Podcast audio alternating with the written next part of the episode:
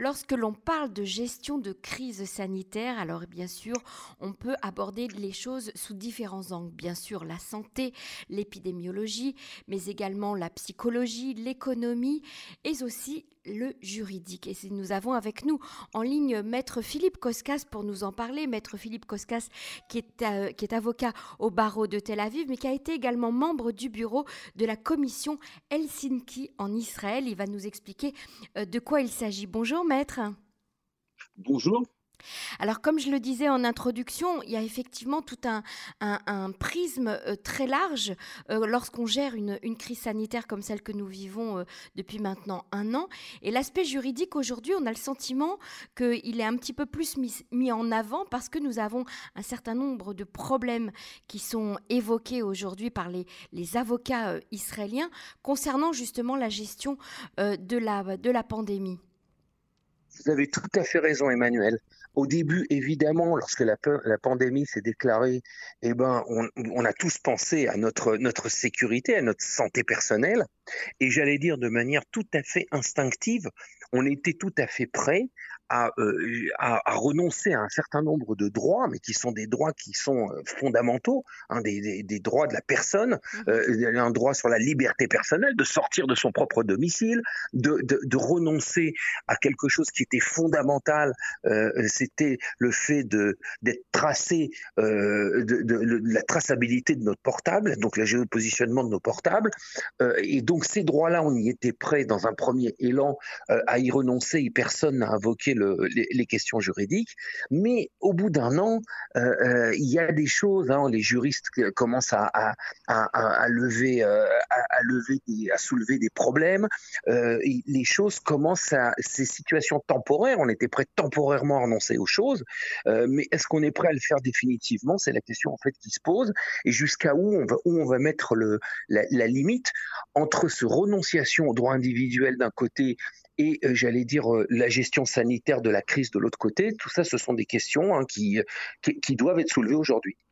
Alors aujourd'hui, il y a effectivement cette gestion de la crise, mais au sens des droits fondamentaux, la liberté de circulation, euh, la liberté, euh, l'accès à l'éducation, euh, etc. Mais il y a également la vaccination qui pose aussi aujourd'hui un problème juridique, puisqu'on se retrouve dans une société où il y a d'un côté, et c'est la majorité, les gens vaccinés, de l'autre, les gens qui ne le sont pas pour maintes raisons. Et du coup, eh bien, il y a un certain nombre de, de lois et d'obligations qui régissent ces deux groupes d'individus au sein euh, de la même société. Alors est-ce qu'il y a aussi le juridique qui intervient à ce niveau-là? Mais oui, absolument, Emmanuel. Le juridique intervient, bien entendu, et on ne parle pas de n'importe quel juridique, on parle de loi fondamentale.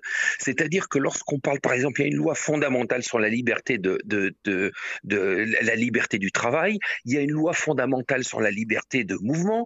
Euh, donc on fait, on touche ici à des, droits qui sont absolument de base et qui ont été reconnus comme étant, j'allais dire, un, constitutionnel, même si en Israël il n'y a pas de constitution, mais enfin ce sont des droits qui sont des, des droits de base de, de, mhm. de l'individu et qui sont remis en question. Et vous soulevez évidemment la question là qui est en train de, sur lesquelles on est en train de, de parler.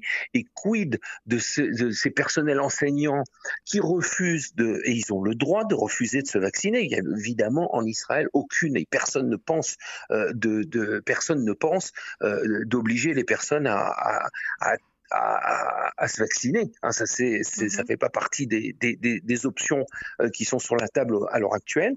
Mais quid de ces enseignants ou de ces personnels enseignants qui refusent de se vacciner et qui vont aller, lors de leur travail, contaminer leurs élèves?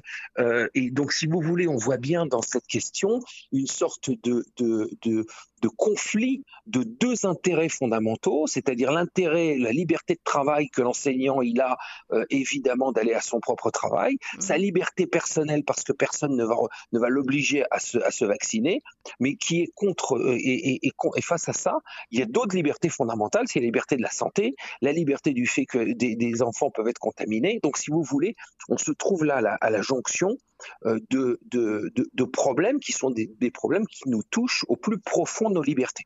Alors, est-ce qu'il y a en Israël un comité consultatif juridique que le gouvernement, que le cabinet Corona interpelle lorsqu'il est face justement à des, à des décisions à prendre comme celles qui doivent être prises maintenant? Ou est-ce que... comment ça se passe? Parce qu'en France, effectivement, c'est plutôt de cet aspect-là, il y a un débat public, il y a, il y a une consultation. Est-ce qu'en Israël, ça existe? Écoutez, ça n'existe pas vraiment de manière organisée. Il y a évidemment euh, une place qui existe, mais ça c'est une fonction qui n'existe pas en France, c'est celle du conseiller juridique du gouvernement. C'est lui qui va donner, si vous voulez, au gouvernement euh, un, un, feu vert ou un mhm. feu rouge, et il va donner, il va émettre ses propres avis. Maintenant, on peut voir que les choses également peuvent être variables. On a parlé, par exemple, vous savez, il y a, il y a une, une, décision de la Cour suprême qui a été donnée la semaine dernière mhm. au à propos du, du de d'une loi. D'ailleurs, la Cour suprême est, par derrière aussi. Il ne faut pas oublier qu'il y a d'abord le Conseil juridique du gouvernement qui est le premier écran, qui va émettre, lui, ses propres avis, euh, et deuxièmement, la Cour suprême qui vient à contrôler. Maintenant, je vous donne l'exemple le plus, le, plus flagrant, c'est le, le, contrôle de nos portables et, le fait qu'on puisse avoir une que la traçabilité de, nos portables. Euh, puisse, tracer nos allées et retours. Mhm. Euh, on l'avait bien vu d'ailleurs au mois de juillet, euh, il y avait une directive qui avait été annulée par la Haute Cour de justice en disant qu'on ne, on ne trace pas une personne en Israël sans qu'il y ait au moins une loi et pas forcément une directive. Une loi est passée, elle est trois semaines. Et puis après, elle a été prorogée encore de deux semaines. Et puis vous connaissez Israël, encore de deux semaines, mhm. et encore de deux semaines, et encore de deux semaines. Et au bout d'un moment, la Cour suprême a dit attention, attention, euh, euh, ce sont pas. Il faut également voir l'équilibre, l'équilibre des droits. Et, cet équilibre à l'heure actuelle, euh, aujourd'hui, au mois de, février, nous on considère, nous Cour suprême, nous considérons qu'aujourd'hui, il y a d'autres options et que euh, l'exécutif peut employer d'autres moyens que cette traçabilité parce que cette traçabilité, ça remet en question un droit fondamental de l'individu d'être où il veut être sans qu'on sache où il est. Euh, et donc aujourd'hui, cette loi, cette loi a été, a, été, a été remise en question par la Cour suprême il y a la semaine dernière. Donc, si vous voulez, les mesures qui sont prises euh, et nos atteintes à nos libertés ne, doivent pas être euh, euh, prises à, ad vitam aeternam, elles doivent être limitées également dans le temps. Ça veut dire que la Cour suprême joue toujours le rôle de gardien, en fait, de des libertés. Absolument, absolument, Emmanuel. Absolument, c'est fondamental. Moi, je suis un grand défenseur de la Cour suprême parce que justement, euh, on parle de, juges qui sont des, juges, j'appellerais des sages, qui vont qui vont essayer de réfléchir aux problèmes, aux problématiques au pluriel, euh, au-dessus de la mêlée. Euh, ils voient que finalement, quand un gouvernement doit gérer une, une pandémie, j'allais dire, il ne voit pas forcément tous les équilibres de tous les droits et de toutes les forces qui sont. Vous avez bien vu, par exemple ce qui s'était passé au niveau de l'aéroport. Au bout d'un moment, l'aéroport n'a pas été géré. Et puis soudain, il y a eu une. Euh, et puis pendant des mois, on a laissé rentrer des gens en Israël. Euh, et puis du, coup, il y a eu. Euh, c'était le rôle du, de journaliste d'ailleurs. Les journalistes ont dit mais qu'est-ce qui s'est passé? Finalement, ils ont fermé l'aéroport. Si vous voulez, souvent la gestion d'une crise se fait un peu au jour au jour. Il n'y a pas de stratégie en fait. il n'y a pas de stratégie. Bon, on le sait, mais ça c'est valable, c'est pas forcément valable que sur Israël, hein, c'est valable mhm. pour tous les pays, mhm. mais il y a personne qui vient un peu se surélever pour nous dire voilà, là, et moi je crois que c'était tout à fait opportun que la Cour suprême intervienne et de dire on ne peut pas faire suivre des centaines de milliers de personnes, voire des millions de personnes, euh, alors que ces mesures sont pas forcément effectives, ne sont pas forcément appliquées, et surtout avec la peur que ces directives continuent après le corona. Et c'est en fait la preuve, c'est ça la vraie peur, c'est que ce sont des mesures exceptionnelles, dans des temps exceptionnels, mais vous savez, souvent, il le, le, y, a, y, a, rien de plus euh, de, permanent que le temporaire. Mm-hmm. Et, et, c'est ça la vraie peur, c'est que moi, on aurait aimé se retrouver après cette pandémie de corona avec les mêmes droits qu'on avait au, au début. Mhm. Alors euh, justement, parce qu'en fait, le, citoyen s'habitue, il y a une espèce d'habituation euh, et d'acceptation euh, de la situation qui fait que on, ne revient pas en arrière sur ce qui a déjà été imposé ou qui est acquis.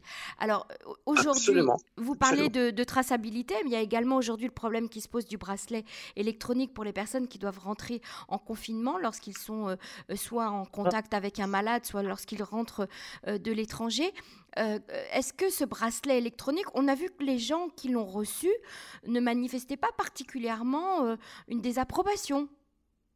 Absolument. Non seulement ils, ne voulaient pas, ils, désapprobaient pas, mais ils étaient volontaires. C'est-à-dire pour l'instant, ce bracelet électronique était un, pilote, une, tentative, mhm. un essai.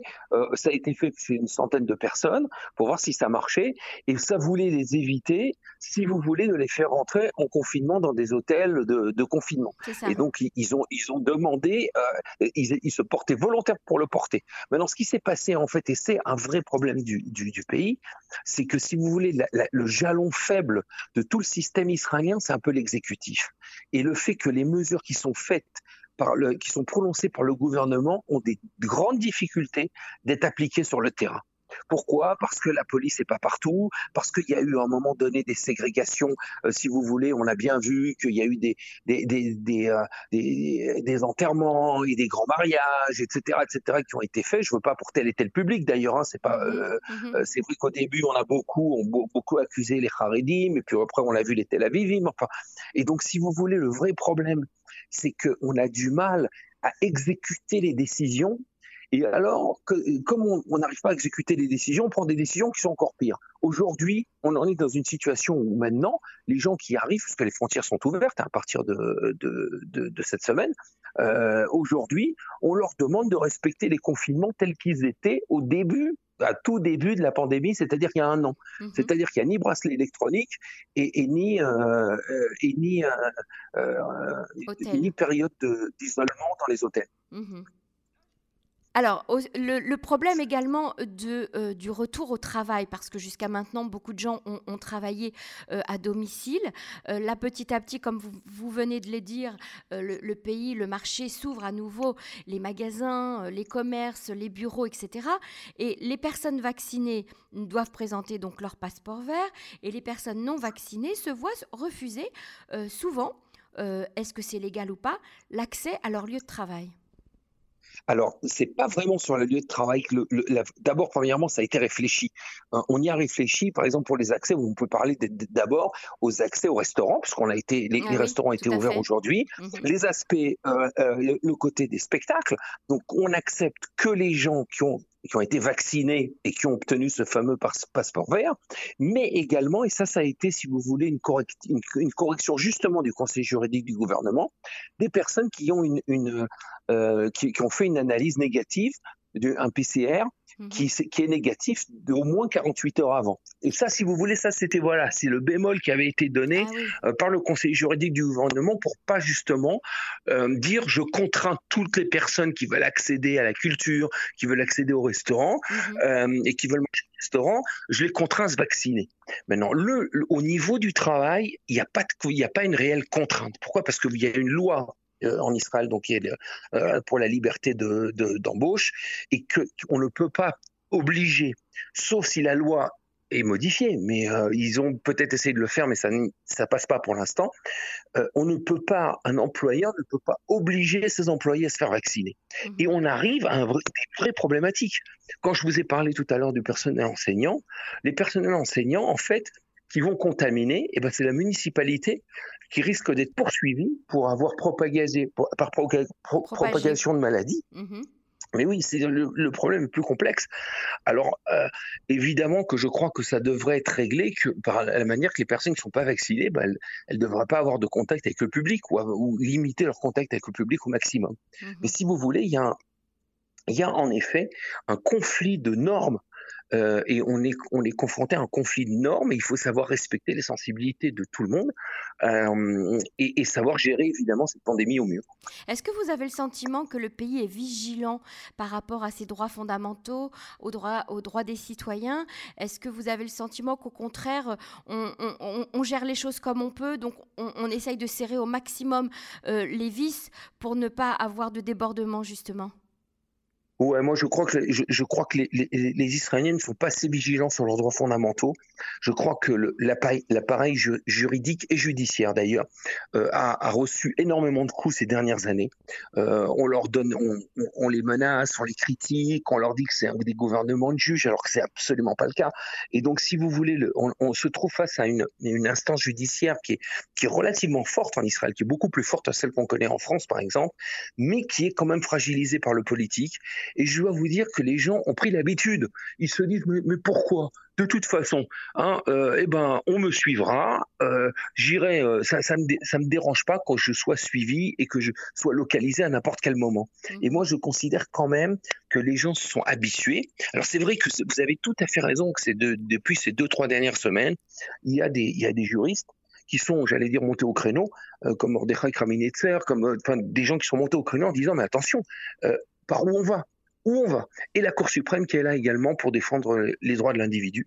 Euh, je crois que c'est très très très important. D'ailleurs, le sujet de ce soir euh, est, fondamental, que chacun puisse savoir que chaque individu, dans une démocratie, en tout cas une démocratie comme Israël, a des droits, même en période de pandémie. Merci beaucoup, euh, Maître Koskas, de nous avoir éclairé sur ce sujet. C'est un sujet qu'on va devoir suivre dans les semaines à venir parce qu'il va encore y avoir certainement euh, de nouvelles choses qui seront évoquées. Merci en tout cas pour euh, ces éclaircissements. Merci à vous. Au revoir.